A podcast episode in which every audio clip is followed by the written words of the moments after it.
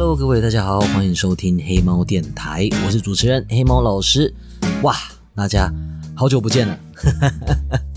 虽然其实我在网络上一直都有在更新，不管是我的 FB、IG、Twitter，然后 Podcast 呢，应该有六七个月没有更新了，这算是一个被我 打入冷宫的平台。不过我现在要把它重启，就是这一集开始，我要把它重启，而且我希望可以之后每个礼拜更新一次。那如果各位你觉得哎呀，好像在哪边听到黑猫老师讲过类似的话，错觉好不好？忘记，从今天开始就是全新的黑猫电台，我们把它命名成黑猫电台第二季 Season Two，OK 哦。我们第二季会跟第一季诶差最多的地方，我是这样想的。首先第一个是以前大概四十到六十分一集，那我觉得应该把它缩短一点。改成大概半个小时一集。接下来我的设备升级过了，大家有听得出来我声音不一样吗？哎，我为了这一次重启，把我的麦克风升级啦。这一支是 Shure 的 MV 七。嗯，讲到这支麦克风，这不是随便换的。这一支麦克风有故事。很久很久以前，刚开始要做 Podcast 时候，我其实就想买这一支。其实不是这一支啊，是这一支的上一型，它叫做 SM 七 B。S M 七 B 是这一支 M V 七的上一型，这一系列很多歌手跟音乐制作人都有在用。那最关键的点是在于，我那个时候刚开始要做 podcast 的时候，全世界最厉害的 podcaster 叫 Joe Rogan，他就用这一支。然后我很喜欢的国外乐团 My Chemical Romance 跟魔力红，他们也用这一支。那大家听一听，如果听得出差别的话。欢迎留言跟我分享一下心得。这一支麦克风呢，它现在到十一月十四号在线上购买，它有打九折，而且还会送你一个麦克风底座。就我所知，秀尔是很少在做活动的。你如果有麦克风的需要的话，可以考虑这一支。那设备以外呢，内容的方面，原则上我还是想要以讲故事为主。对，轻松的听故事，黑猫老师都是讲故事的嘛。可是，嗯，我们这一季呢要多一个主题，叫做职场鬼故事。在前一阵子，我发现，当我在抱怨工作的时候，大家也都想要抱怨工作。那有一些工作上的趣事、糗事或者智障事，出社会工作总会遇到一些很靠背的事情。可是我们现在的网络生态呢，我们习惯就是报喜不报忧。你 FB 打开。你就看到大家都在跟你分享事业的成功，那你就会觉得啊，看大家都那么成功，我我我我这废物，我这小废物。我前阵子其实还真的蛮有这样子的感触，就是我刚从走中奖回来，哎，现在时间是十月三十号的凌晨三点二十四分，哎，我从十二点半的时候到家。然后心中百感交集。去年、前年、今年三个年的走中奖，我有三种不同的身份跟立场，可是我都是就是心中充满了各种想法。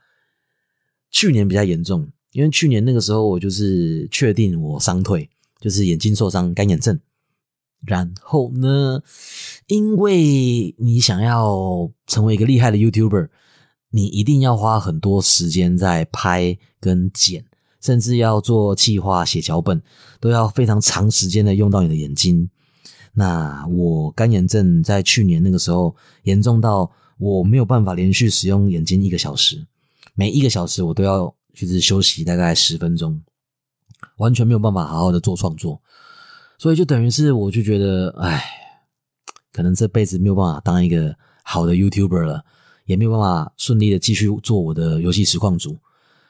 我那个时候看了左中奖，看到那些新人，哎，有些新人他们在刚刚出道的时候，还甚至就是跑来问我很多就是很菜鱼巴的问题，然后结果就就 走中奖就入围就得名，然后就是人气扶摇直上，前途一片灿烂，我就会很不甘心，我会觉得说，不是啊，我应该在台上的啊。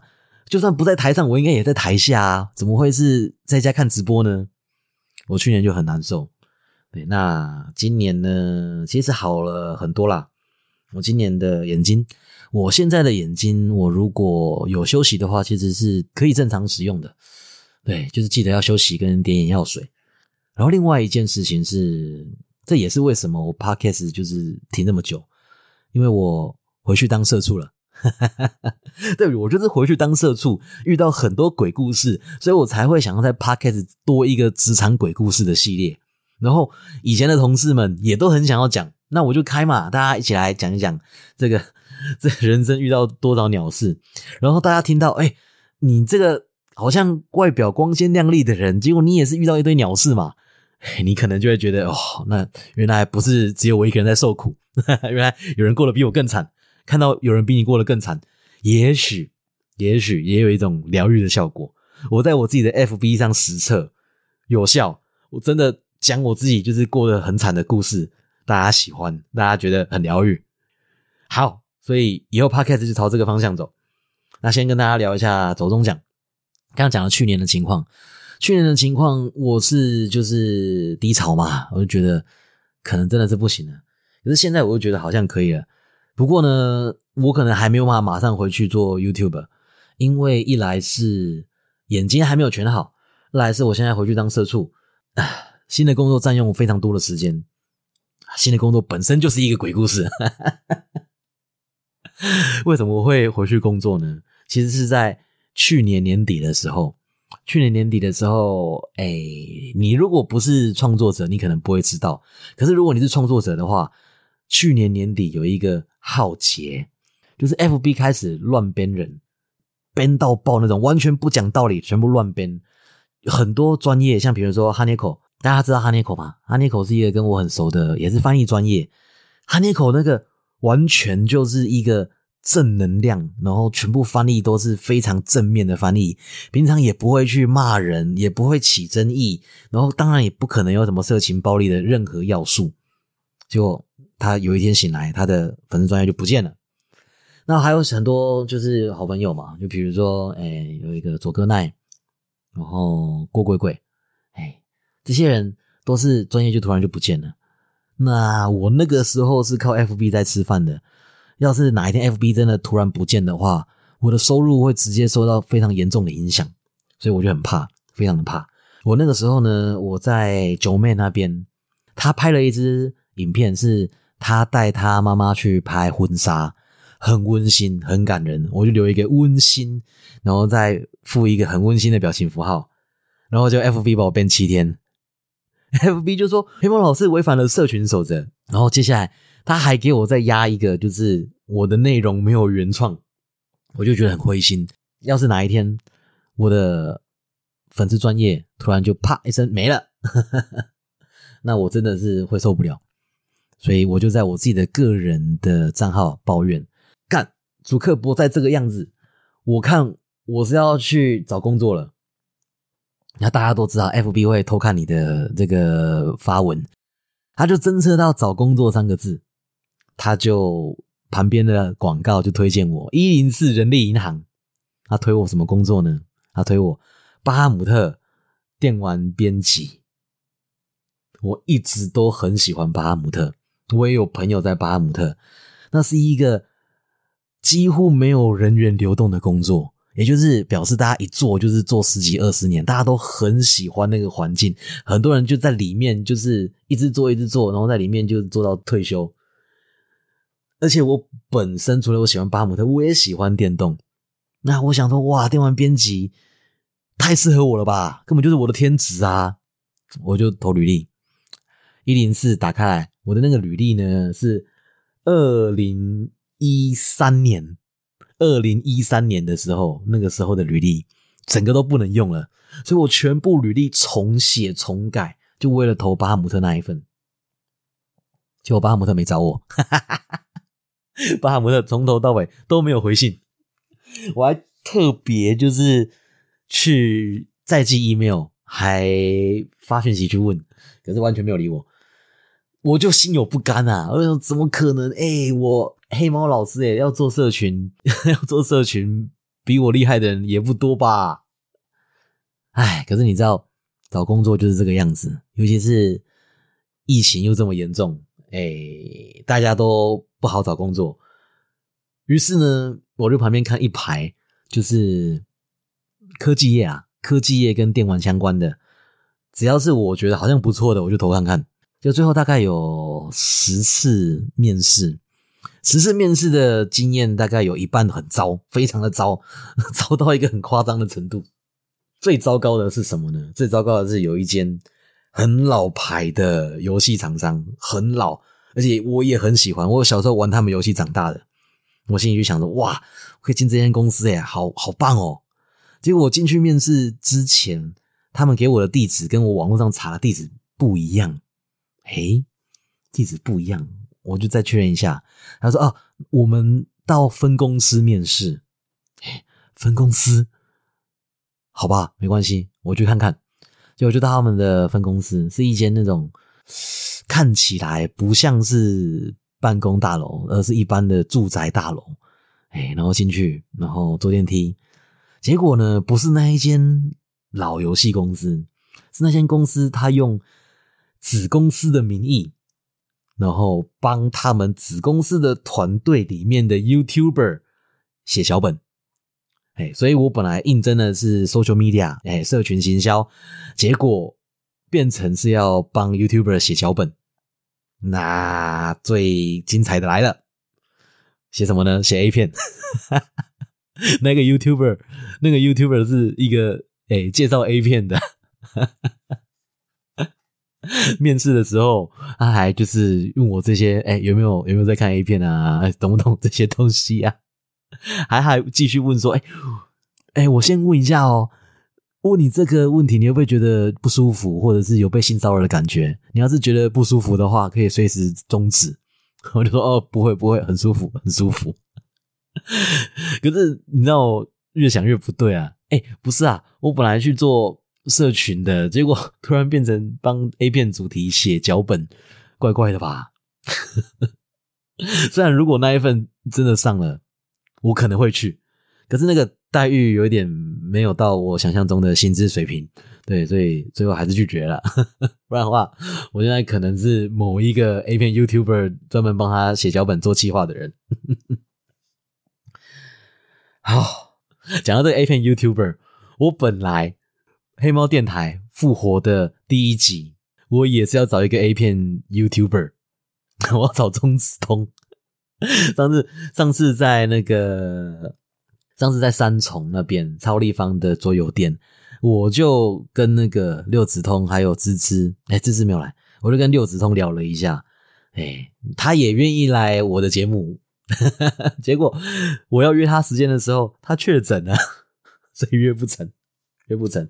那我刚刚讲的 A 片主题的是另外一个啊，总之我现在在一间科技业上班，讲是科技业。其实也是各种鬼故事啦，对，也是各种鬼故事啦。啊，现在已经做了诶多久了？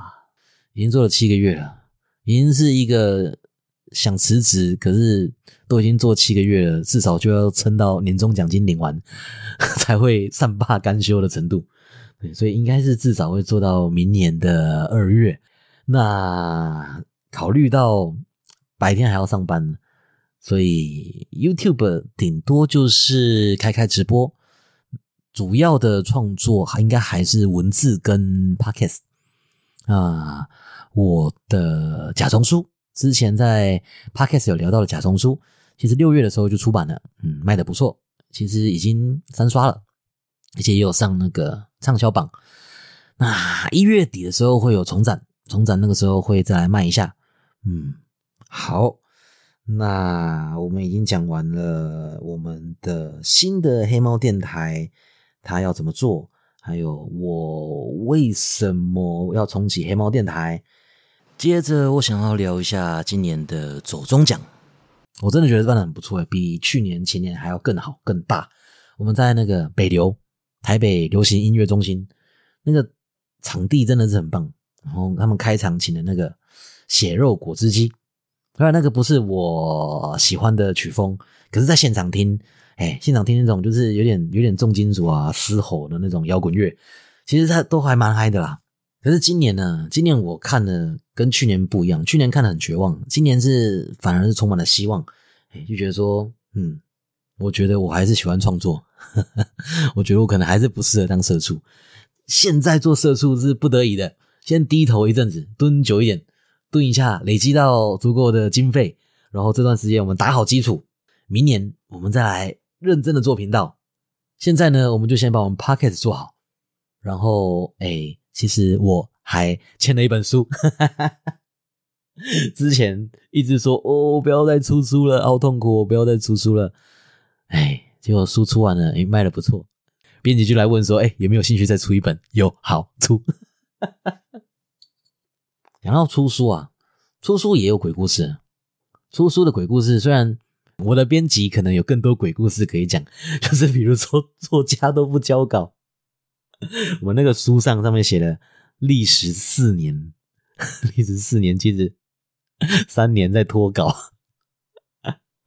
我以前以前还是一个读者的时候，我都觉得这些作家哦不交稿哦皮呀，可恶呢！为什么不准时交稿呢？把时间分配好这么困难吗？真的开始当作家的时候，嘿，开始接案啊，写稿子啊，才发现。你要准时交件是一件非常困难的事情诶。你有时候你就是那边电脑前面开着你的那个 Word 或者是 Google 文件，你就没有东西，就是没有东西，出不来就是出不来，哎，灵感就是不来，你就只能那边看看文章啊，看看影片啊，一天就过去了，然后隔天。编辑又要发讯息来催，你就觉得真的是对不起这个世界，对不起爸妈，对不起粉丝，对不起读者，对不起编辑。我最后终于出来了啦！啊，出了过程呢？这个过程真的是，比如说好了，这一本书第一版出来的时候，错字错好多哦，我叫稿叫了七次，诶我连那个书送印之前，我都还在叫，为什么这些错字在出完才会跑出来啊？真的是不懂，而且一直到大概第三版，才把大部分的错误全部修正。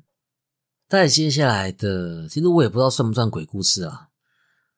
就是我在做这本书的时候，我封面其实跟我的编辑，其实也不是编辑，我封面其实跟我的美编沟通的非常的不顺利。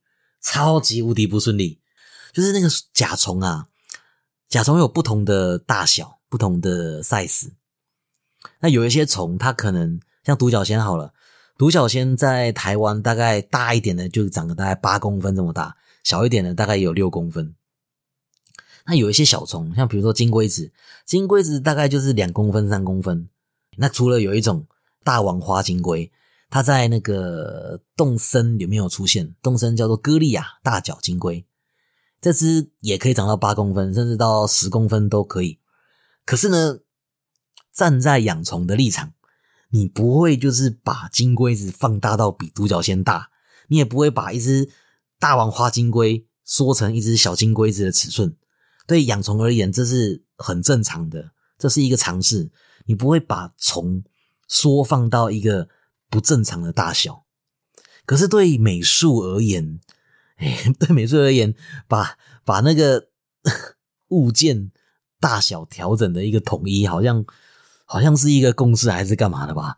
我一直不断的跟美编讲说啊，这个虫我我就给他一个公分，这个虫大概几公分，哎，可是他每一次稿子回来的时候，那个虫都不一样大，你知道吗？明明是一只很大只的虫，他就把它缩很小。哎，为了让画面漂亮，或者是一只就是小只的虫，那就把画面就是放很大，或者是那个，我觉得我书里面就只有小小的一个补充，哎，放了一两张图片的那种虫，就他拿来当个封面啊，我我就没有养这种虫，你为什么拿来当封面？他可能觉得好看啊，这只虫颜色这么漂亮，当然放封面啊。来来回回改了，就是不知道没有六七八次。他要是有听到这一段的话，他一定也是想说。哎，不是吧？干，抱怨我嘞！你那边交稿交那么慢。哇，成人的世界就是这样，互相伤害，哇？互相伤害，就像我跟左中讲一样，互相伤害。每一次都很想要去看，好不容易去看了，哎，终于到现场去看了。看完之后，还是觉得说，呃，好想在台上哦，因为那种今年是比较正面的啦，一样是不甘心的感觉，可是今年是比较正面的。然后我现在满脑子都在想，说我到底要做什么 YouTube 主题？因为我能做的主题太多了，我能做的主题真的太多了。像比如说我刚刚讲黑虫仓库做甲虫，哎，或者是做水族，那这两个其实我也还蛮想做的，可这并不是那么大众的主题。如果以我现在来讲，就是我有一个正职的工作，那其实可以做，哎。我去年完全不会想做这两个，因为这两个的收入很可能会让我饿死。可是因为我现在有一个正职的收入了，嘿，正职收入其实也还不错，嘿，在嗯行政院公布的数据里面，应该可以排在前二十趴，对文组来讲蛮高的了。再加上我的案子其实也还是有在接，所以我今天 YouTube 做一个完全没有人看的主题，我是没有问题的。所以我又在考虑。哎，甲虫、水族，那再来就是老本行，讲故事，讲历史故事，讲那个神话故事啊。现在又多了一个职场鬼故事，嗯，这个感觉也可以讲。那之前呢，我其实是匹克邦的这个百大三 C 布洛克，继续拍开箱，其实也不是不行。拍开箱的问题在于你要花很多钱，那如果你不想花钱，就是接业配。哎，或者是拿厂商的公关品，拿了公关品，你就没有办法畅所欲言。对，所以三 C 布洛克呢，哎，家里有矿的人比较玩得起，不然就是要关系很好的人。所以我还在考虑，我还在考虑。那接着还可以做什么呢？有声书，嗯，我觉得这可以。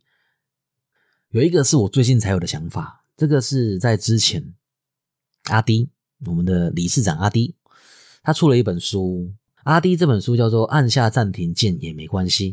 这一本书呢，是他在忧郁症中挣扎一年，想要跟大家分享的事情，包含了他的经验跟他对人生的态度。那他有送我一本，那我看了，我就觉得影响的我人生很多。虽然我自己本身，因为我有修教育学程嘛，我是一个合格的老师，所以我对于辅导这件事情是有专业的。那因为我自己对这方面有专业，所以我会注意我自己的身心状况。再加上我是一个会摆烂的人，你知道吗？有一些人他完美主义，有一些人完美主义，他事情都一定要安排的很好，然后事情只能接受成功，不能接受失败。可是我不一样，我我脸皮比较厚，我的时间安排、时间管理就是乱七八糟，常常案子乱接一通，然后就是全部叠在一起，然后时间到了我就跑去睡觉，我就烂。我要是写新的报价单，我一定要写在就是第一页，请注意，你即将合作的这一个网红，他有大量的脱稿前科，请你自己斟酌风险。好啦，总之就是我看了这本书，哎，我就觉得说，嗯，好像真的很多人，很多创作者，他真的不断的在挣扎。那我自己对演算法算是蛮有研究的，那我自己也当了五年的职业实况组，对我是活下来的。哎，我要不是眼睛坏掉的话，我应该其实也是还还行还行，虽然不是一线的，哎，可是至少养活自己，甚至在请几个人也还过得去。但是呢，嗯，很多人就是刚起步嘛，刚起步的话，一定是会额外花很多的资源跟时间在绕远路。对，那刚好我又本来是一个老师，我又喜欢教学，只是我们的国家教育体系没有让我发挥的舞台。哎，教师甄选真的是太难考了。哎，你要把你自己的人生全部赌上去读书，你才有办法考上。那我没有办法，哎，叫我每天到晚都在读书，我真的没有办法。那如果我像阿弟这样子，嗯，创了一个创作者协会，帮这些新手引导一条路，让他们就是不要出事，哎，不要说成功啦，就是不要出事就好，哎，不要就是每一个都忧郁症。我跟你讲，真的 YouTuber 创作者真的太多忧郁症的人了。那如果我能帮上一点忙，那其实也不错啊，对不对？那其实也不错啊。再来就是那个阿神，大家知道阿神吧？阿神也是一个超厉害的 YouTuber。他之前呢，主要做了很多的麦块跟游戏影片。那前阵子他说，也不是退休了，就是本来他是日更嘛，然后他就觉得说不要日更了。他之前在 Twitter，他开了一一些讲座，而且讲座就是免费的。哎，我一开始以为说 是不是什么敛财手段，就没有，真的是免费的。他就是开一个直播，然后就回答大家的问题。以一个 YouTuber 前辈的身份，然后告诉大家，在 YouTube 有什么技巧可以，就是让你比较容易得到流量。那个时候就有很多的，就是真正的超级新手，新手到可能连频道都还没有创，他就问了一些真的是菜比巴的问题。我心里想说，其实有些问题不太需要到像阿神啊、阿迪这种，就是金字塔顶端，哎。真的就是神级的人物回答，像我这种就是比较老一点的人就可以了，老一点的凡人就有办法回答他们了。对，那如果我多写一些这类的教学，也许可以帮到一些人。嗯，好，那这边再帮你插播一个鬼故事。这个鬼故事我就直接把名字讲出来了。要是 Press Play，你们有人听到这一段故事，看你们有没有人想要回答一下，到底发生了什么事情？去年的时候。Press Play，他来找我问说：“我有没有兴趣，就是上一个教人怎么开直播的课程？”那这个也不奇怪，因为我 blog 可能很多人不知道，就是我其实是有写 blog 的。我那个 blog 里面有一系列的当网红教学，那当然也有就是开直播教学，甚至连哎怎么样组一台实况用的电脑的教学都有。他就来问我说：“有没有兴趣？”那我真的是很有兴趣开这堂课。结果他们聊一聊。我那个时候跟他们讲说，我很担心，就是我的说服力不够。他就说，那不然你找一个更有说服力的人。我就去找了小六，留言区的小六，哎，然后我们就两个人跟他们这样聊一聊，然后有一天讯息就断了，Press Play 就再也没有联络过我们。他们就在我们的专业各发了一篇问卷，然后大概是问卷 大家都不填还是怎么样，之后就没有回应了，没有消息。没消没息，哎，这件事情当做没有发生过一样。这个教学其实我在更早之前，更早之前，出版社来问我说有没有兴趣出书的时候，我其实有一个提案，就是跟甲虫书一起交出去的提案，就是教人怎么开直播。那个时候直播正夯哦，那个时候微软有 Mixer，哎，然后亚马逊亚马逊的退群嘛，YouTube 也进来做，那时候 YouTube Gaming。F B 也进来做 F B Gaming，那个时候出，其实我觉得应该会卖的比甲虫书还好。可是我的编辑那个时候跟我讨论，他觉得会开游戏实况的人跟会看游戏实况的人可能不会买书。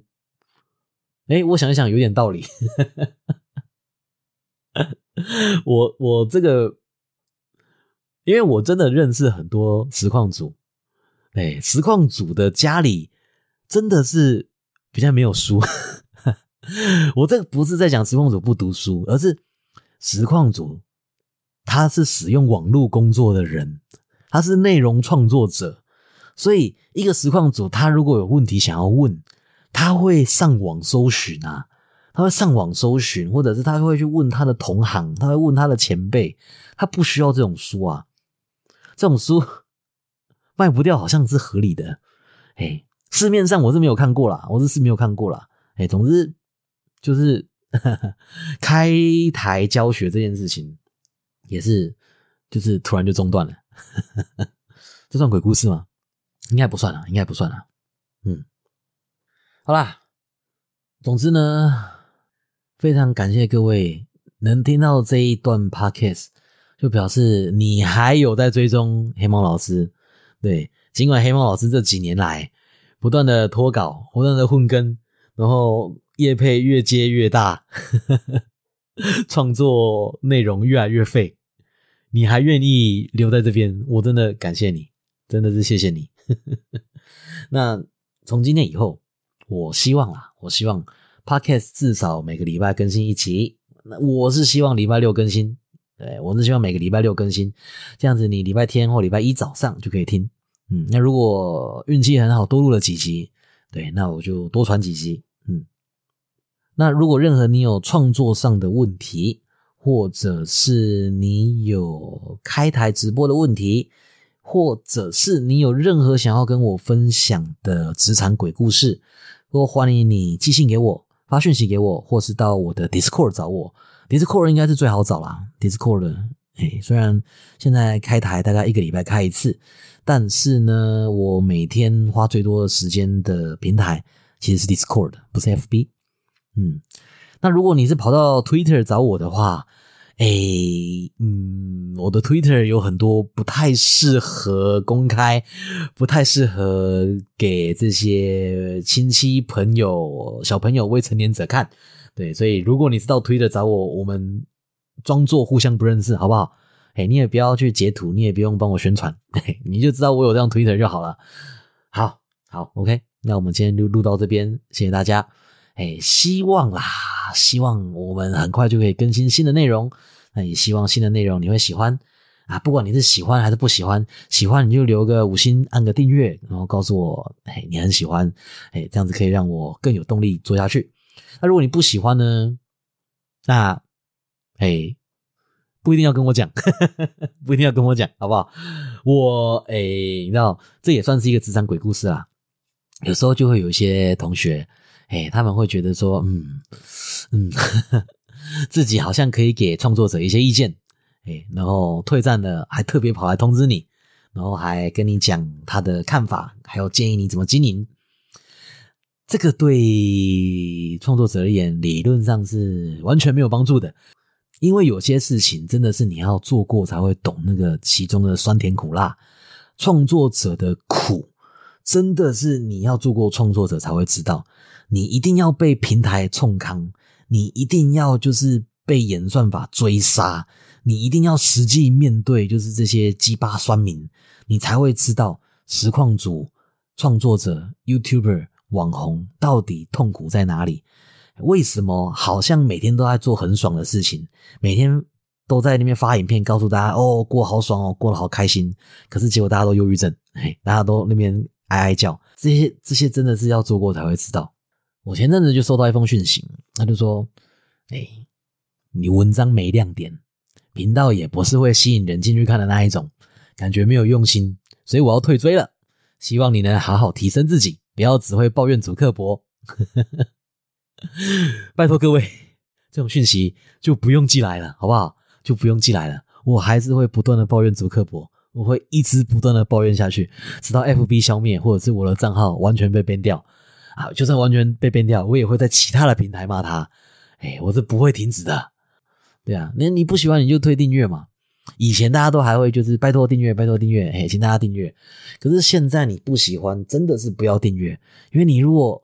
没有持续的看他，你没有按他喜欢，没有按他大拇指，没有按他爱心，你都会伤害他的触及率。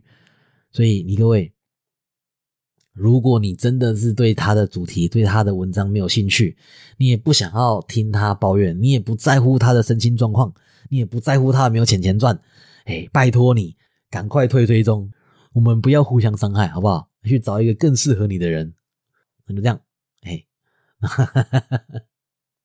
好啦，那我们今天就录到这边啦，感谢大家的支持，我爱你们，我爱大家，哎，谢谢你们，有了你们才有黑猫老师，我们下次见，大家拜拜。